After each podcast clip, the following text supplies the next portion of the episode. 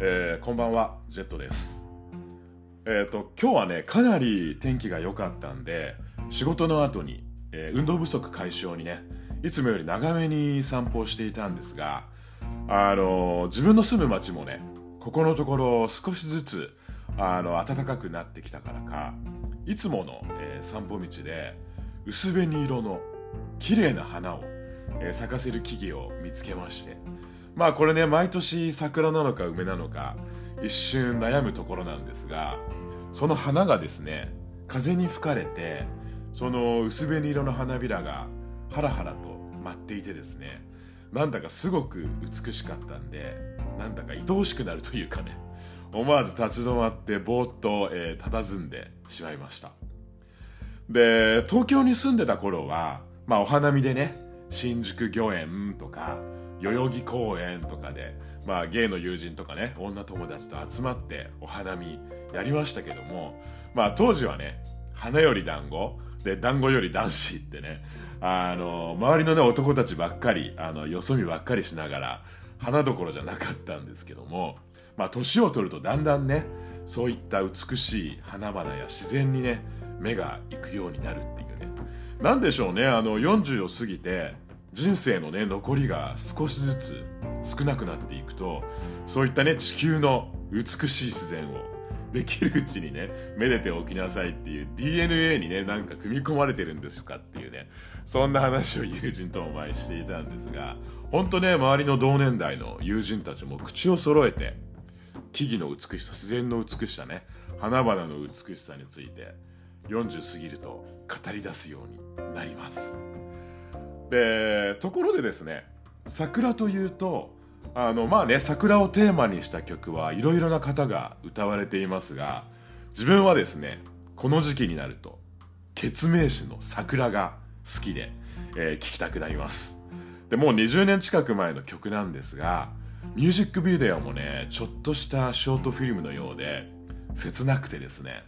で当時萩原正人さんがそのビデオに出演されていて本当ねあの素敵なビデオと曲で良かったなと思います。なのでねこうやって花びらが風に吹かれてね舞っているのを見るとふとね当時の自分のこととかも思い出したりして、えーこの決命詞の「桜」えー聴きたくなります。あと桜ソングといえばあの我らが松田聖子の「桜の園」っていう曲がありまして。あのこの曲自分今まで知らなかったんですけども去年ね友人と国内を旅行している時に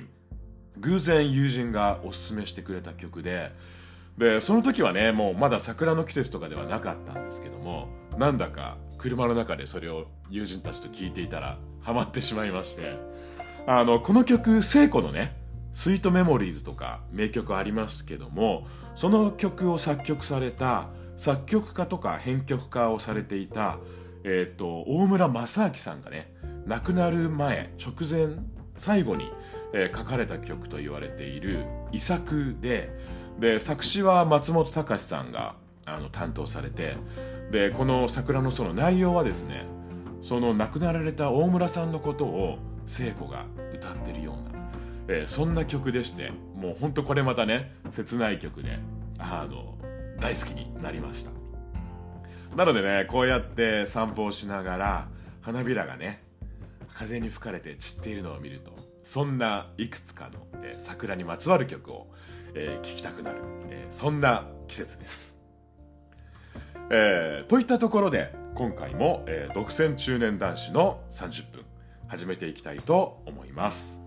えーこの番組は、えー40半ばのおっさんが、えー中年男子の日頃の思いや悩み事だったり、えー時には懐かしい昭和ネタやゲイオカマネタなどを同じくおじさんおばさんと呼ばれる、えー中年世代の人々やあるいは中年予備軍の人々と共有しながら、えー中年芸が一人で語る、えーかなり緩めのトーク番組となっております。どうぞ最後まで聞いていただけると嬉しいです。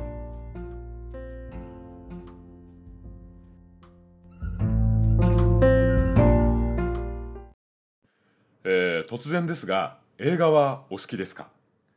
えー自分はまあね毎日映画を見たいと思うほど映画好きっていうわけではないんですけどもまあたまたまね見た予告編とかで面白そうなものがあったりあとはせいぜいね世間で話題になっているものがあったらねちょっと見に行こうかっていうその程度なんですが、まあ、毎年この時期になるとテレビとかネットとかでねあのアメリカのアカデミー賞、えオスカーの、え話題が出ていてで自分この間「えー、Everything Everywhere All at Once 」長えなこのタイトル あのそういうタイトルの映画をあの主演のねミシェル・ヨーさんが好きなんであの見たんですけども、まあ、なんだかね内容はかなりぶっ飛んだ映画でしたがあの面白い映画で、えー、好きだったんですけどもこの映画も今年のアカデミー賞の10部門に、えー、ノミネートされているそうです。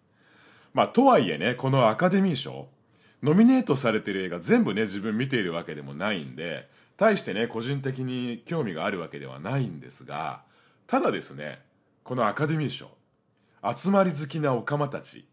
でパーティーをね開くのに何かと理由をつけたがるオカマたちには、まあ、ちょうど良いネタでしてで自分もコロナ前はそれこそねゲイの知人がホテルの大部屋を貸し切ってでアカデミー賞ビューイングパーティーとか名付けてね。でみんなスーツに包帯とか着飾って参加するそんなパーティーにあの参加させてもらったり。であとは我が家でもあの少人数でね友人を呼んでパーティーを開いてでみんなでスパークリングワインとか開けて、えー、飲み散らかしながら。それこそねアカデミー賞の主要部門でどれが選ばれるのかをみんなで掛け合ったり。そんな風に、えー、楽しんだり、えー、していました。でまあコロナに入ってからはそういったパーティーはだいぶご無沙汰しているんですけども最近はだいぶね落ち着いてきたんでまあアカデミー賞の発表はまああさってなんで近々ね別の理由を探して久々に、えー、友人を呼んでホームパーティー開こうかなと、えー、考えている、えー、ところです。でそれでその「Everything Everywhere All at Once」なんですがまあ映画の内容詳細はねあのマヨゲーさんのうどんさんとポリタンさんがこの間配信でお話しされていたんでそんなお二人にお任せするとしてですねこの映画の主演のミシェル・ヨーの旦那さん役として出演していた、えー、ジョナサン・キー・クワンという、えー、ボテナベトナム人の俳優さんがいるんですけども自分この人がねこれまた大好きでしてあのこの俳優さんグーニーズっていう古の時代の自分がね子供だった頃にめちゃくちゃ好きだった映画がありましてあの主,、えー、主題歌は、えー、シンディ・ローパーが歌っていてでそれこそ当時ね大人気でファミコンでねゲーム化もされるぐらいそんな人気の映画だったんですがその俳優の、えー、ジョナサン・キー・クワンさんこのグーニーズにもね子役として、えー、出演されていてであとはですねこれまた自分が子供だった頃に母とねテレビで見て初めてねアニメ以外の映画を面白いと思ったインディアナ・ジョーンズインディ・ジョーンズの魔球の伝説。これにもねこの彼が子役で出演されていてその当時から自分もね知っていた俳優さんだったんですがその後ねそのジョナサン・キー・クワンさん映画のね表舞台からはだいぶ長いこと、えー、離れていたようなんですけども今回こうやってこの「Everything Everywhere All at Once」で本格的に復活されてですね。でしかもゴールデングローブの助演男優賞を受賞されたということででしかもアカデミー賞でもまたノミネートされちゃうっていうね。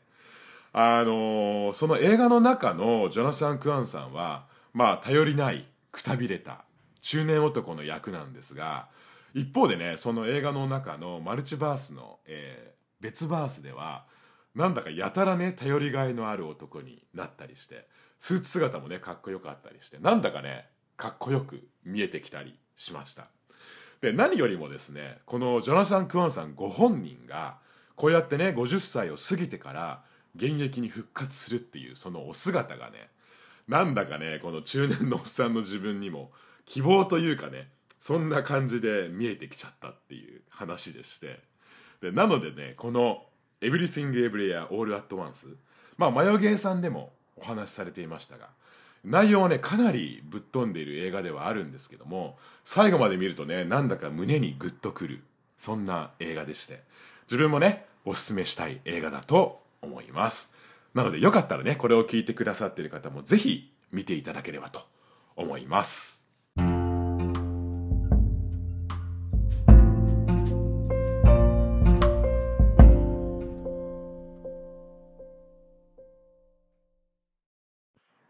ちょっと前のお話になるんですがゲイの方お二人でやられている、えー、人気ポッドキャスト番組の「飼い犬にパンを噛まれるで」えー、レフさんとシュウさんが「満月の夜は発展場がやたら混むらしい」みたいな、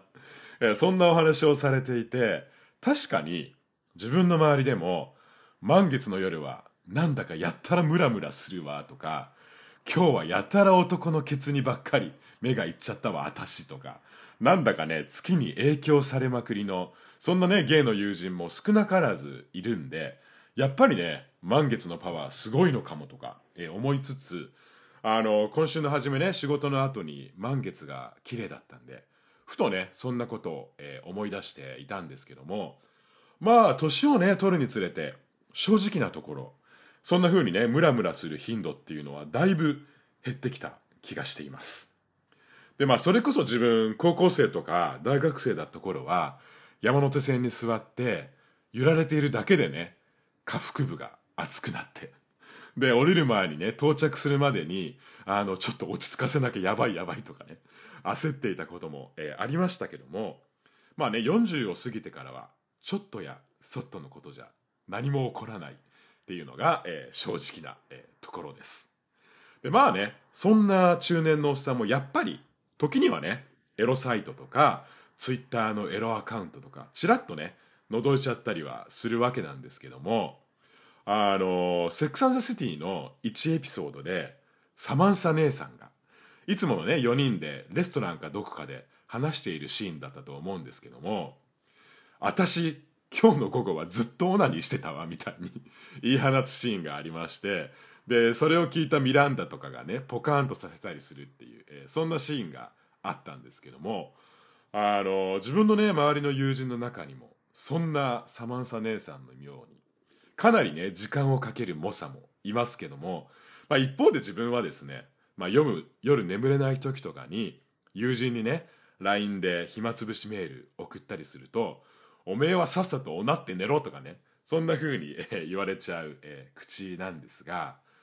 でそれでですねだいぶ前の話になるんですが、まあ、そんな風にねいつものエロサイトを覗いていた時にですね、まあ、見覚えのある顔の男が、まあ、がたいのいい男に抱かれている。そんな動画が流れてきてですね、まあ、自分一瞬ね、まあ、なんだか友人にやったら似てる男だなぐらいに思ってみたんですが、まあ、よくよく見るとどっからどう見ても、まあ、その友人本人なわけです。でまあその時はねやばいっつって、まあ、思わずね見ちゃいけないものを見た気がして急いで一旦その動画を閉じてですねあのそのまあね友人のエロビデオ出演を発見して、まあ、おっさんの自分年がいもなくちょっとうろたえちゃったんですが、まあ、その友人、まあ、友人とは言ってもですね、まあ、以前ねゲイの友人何人かと、まあ、ランチブランチに食事をしたりとかあとはね共通の友人のパーティーに参加した時にちょっとね顔を合わせて話したりまあ、あるいはね、ほんのたまに SNS でメッセージをやり取りしていた、まあ、そんな程度で、まあ、今ではね、ほとんど連絡も、えー、取り合ってないような、えー、そんな中なんですが、まあ、それでもね、そうやって飯を一緒にしながら、みんなとね、彼とで話したりしている時には、まあ、若いのにしっかりしてる子だなとか、まあ、彼仕事すごい頑張ってるなとかね、まあ、そんな風に印象を受けていました。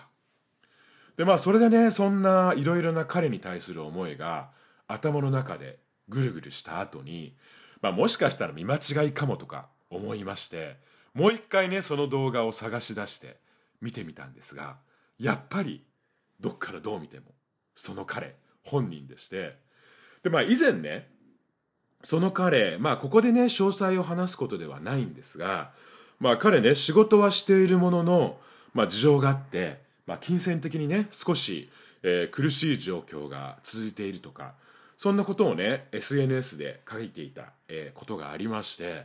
まあその時はね自分も微力ながらちょっとねまあアドバイスを送ったりしたこともあったんですけどもまあそういった状況が関係していたのか、まあ、あるいはそうでないのか分かりませんし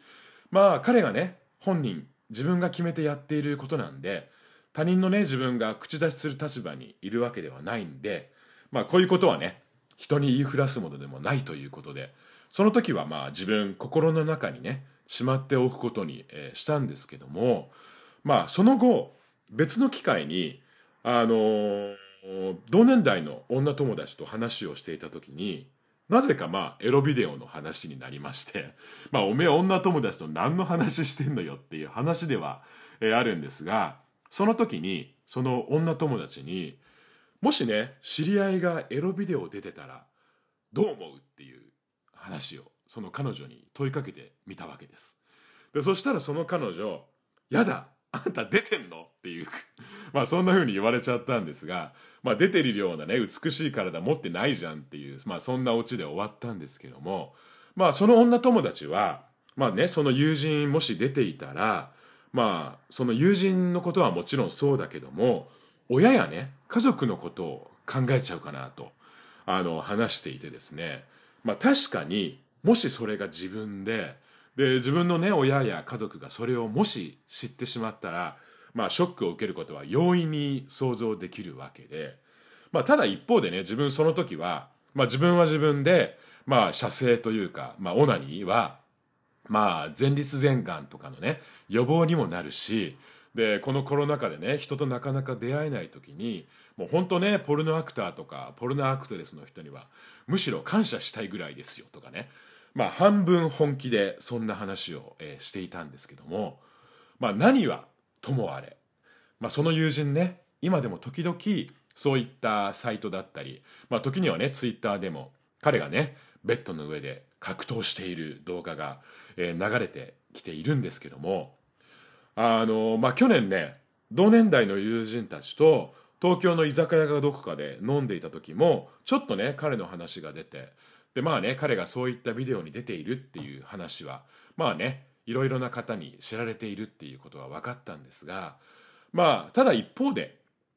彼のね個人の個人の、え SNS では最近はね彼以前ね彼がやっていた趣味も再開したのかそういった写真も載せたりしていて、まあ、以前よりよっぽどね生き生きと楽しそうにしているそんな様子の彼があの垣間見えてですね。まあもちろんねこういうことにはいろいろな意見があると思うんですけども自分は個人的にはねまあきっとね彼が考えて彼がね自分で決めてやっていることならばそんなねポルノインダストリーで汗水流して頑張っている彼をねまあ個人的にはね応援してあげたいなと思っています。でまあとにかくね健康まあ体だけはね壊さないようにとか まあね、親戚のおばちゃんのような、まあ中年のね、おせっかいババアのような、そんな心境で、えー、彼を応援している自分でいます。